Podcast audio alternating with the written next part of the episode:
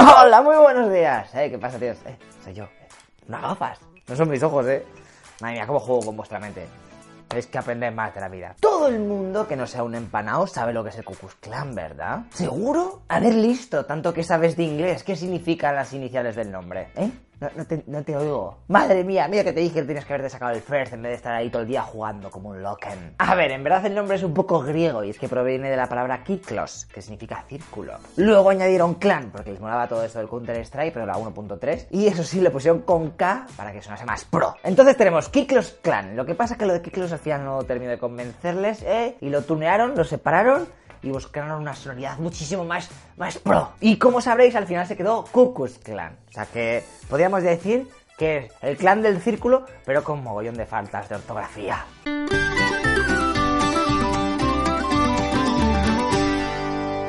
Esta superasociación se creó a finales de 1865, justo después de la Guerra Civil Americana, o la de secesión, como quieras llamarla, que ya la veremos en otro vídeo, ¿eh? Aunque seguramente te suene, porque lucharon los del norte contra los del sur y metieron de por medio la esclavitud y todo eso. ¿Te acuerdas? Un poquito, un poquito, aunque sea, ¿eh? Bueno, solo deciros que en esta guerra los proesclavistas, es decir, los del sur, empezaron bastante fuerte y casi ganan la contienda. Pero al final se deshincharon, sobre todo justo después de perder una batalla de las más tochas que ha habido en territorio norteamericano, que es la de Gettysburg. Vale, la te está siendo un poquito del tema, podemos volver a Coco Clan.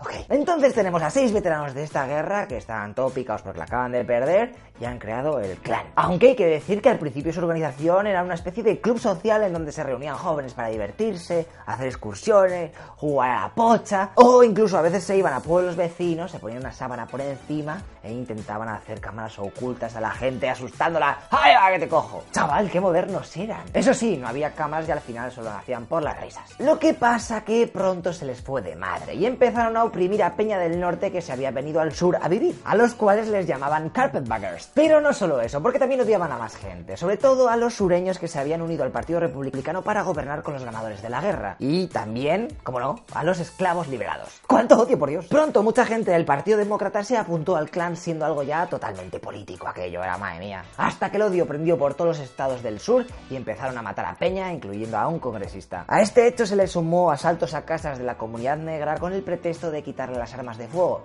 Y es que como narices iba a tener un negro derecho a tener armas. ¿Estamos locos? Ellos siguieron con sus mierdas racistas y de mal losers hasta que el Partido Demócrata se cansó un poco de ellos porque es que aquello era un pitorreo. La organización no tenía el control sobre los grupos locales del KKK y claro, al final ya cada uno iba a su bola, además de que muchos criminales ya se amparaban con eso de que eran del clan pues para hacer robos, asesinatos. No, has pillado, es que soy de Ku Clan, eh, ¿sabes? Pensamos así. Entonces, vete, por favor, no me mates de camino, eh. eh. Te veo. Barra libre de tontería humana. Así que en 1869 el jefazo mandó disolver la organización al ver que se le iba de las manos cuatro añazos que había durado el clan.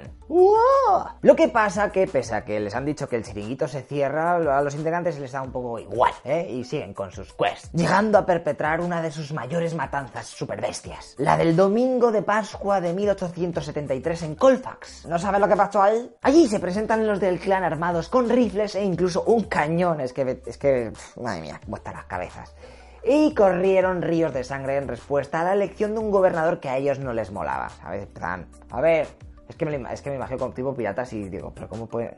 Está fatal la peña. Se calcula que mataron a más de 100 negros, de raza negra o afroamericanos, o como quieras llamar a todas las personas que son como tú, pero que tienen otro tono de piel. Muchos de los cuales fueron asesinados después de rendirse. Ah, y sí, los del clan también tuvieron bajas. Tres. Cuando acabó este suceso, los integrantes de la organización se apresuraron a tirar los cuerpos al río, a hacer fosas comunes en lugares sin determinar para que nadie supiese la masacre que allí se había producido. Vamos, lo típico. Y atentos, eh, porque esto ya es la, la coña máxima, a que no sabéis quién tuvo bastante culpa de que se fundase de nuevo. ¿Tú qué dices? ¿Un político? ¿Una crisis? ¿O un mensaje en cadena de estos por el WhatsApp? ¿Eh? Ay, ay, ay. ¡El cine, chaval! Una maldita peli y además de uno de los más grandes de Griffith. Considerado uno de los padres del cine moderno. Resulta que al muy antes se le ocurrió hacer la peli llamada El nacimiento de una nación, que a lo mejor te suena, en donde pone como héroes a los del Ku Klux Klan. Y claro, la peña al verlo en la gran pantalla se ultramotivó. Y encima que el presidente de Estados Unidos dijese en público que lo que se mostraba en aquel celuloide era verdad,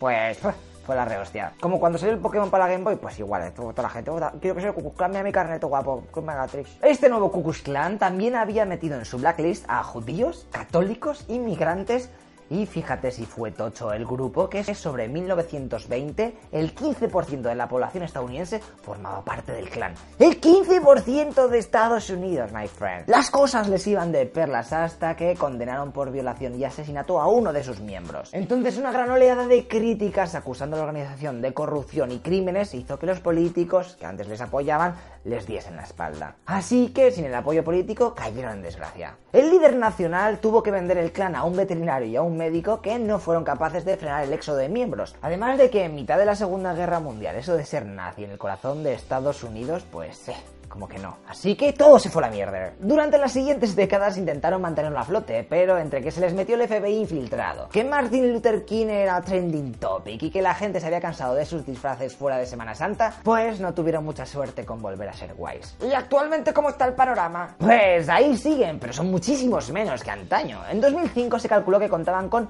3.000 miembros, divididos en 158 organizaciones. Y fíjate que en 1920 eran 4 millonazos de miembros esos del club del blanco para blancos. Como curiosidad deciros que, bueno, seguro que os lo habéis preguntado mil veces, eso de quemar cruces, ¿a, santo de qué viene? ¿Eh? El santo, quemar cruces. Vale, puede que esta haya sido mala, pero seguro que un 1% de tus neuronas están partiendo la caja. La movida es que en la novela de 1905 llamada Clansman, que es Pro Cucus Clan, el autor puso cruces ardiendo por ahí y Griffith, en su película, que está basada en esa novela, pues lo remató poniéndolas en dos situaciones, e incluso en la portada de la peli, que lo pongo por aquí. Así que los de Clan dijeron, al pelo, ya tenemos algo que hacer en nuestras meetings. Y así fue la movida. Es algo todo moderno del segundo Ku Clan, ¿eh? Los del primero no hacían estas mierdas. Malditos millennials. Lo más gracioso de todo es que en la novela esta se quemaba una cruz en forma de X, no la típica de Jesús. O sea que encima lo están haciendo mal. Y con todo esto, si te he convencido para meterte en este super clan y tener un disfraz de esos que te vale para Carnaval, Semana Santa y Halloween, decirte que esta gente rara tiene su propio vocabulario para referirse a los miembros de la organización. Y casi todos empiezan por K.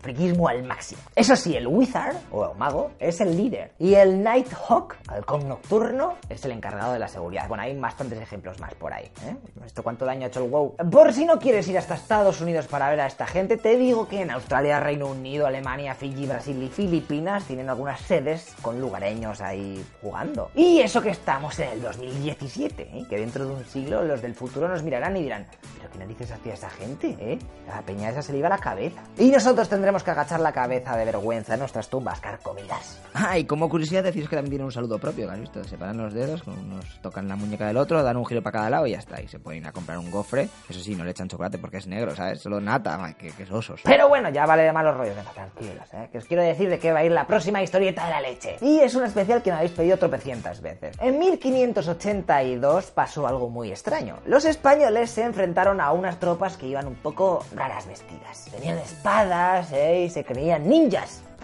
Tirando ahí, Yuken, Ayuken.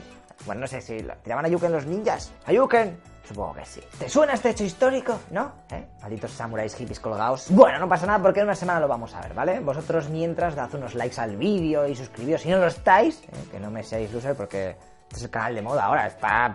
Lo he visto en una parada de bus ahí, un anuncio nuestro. Que lo he pegado yo antes y digo, anda, mira, así que. Madre mía, mis chistes cada vez están más en la mierda. Bueno, no pasa nada. En unos días nos volvemos a ver que seguro he recargado pilas y son mejores. O no, vete tú a saber.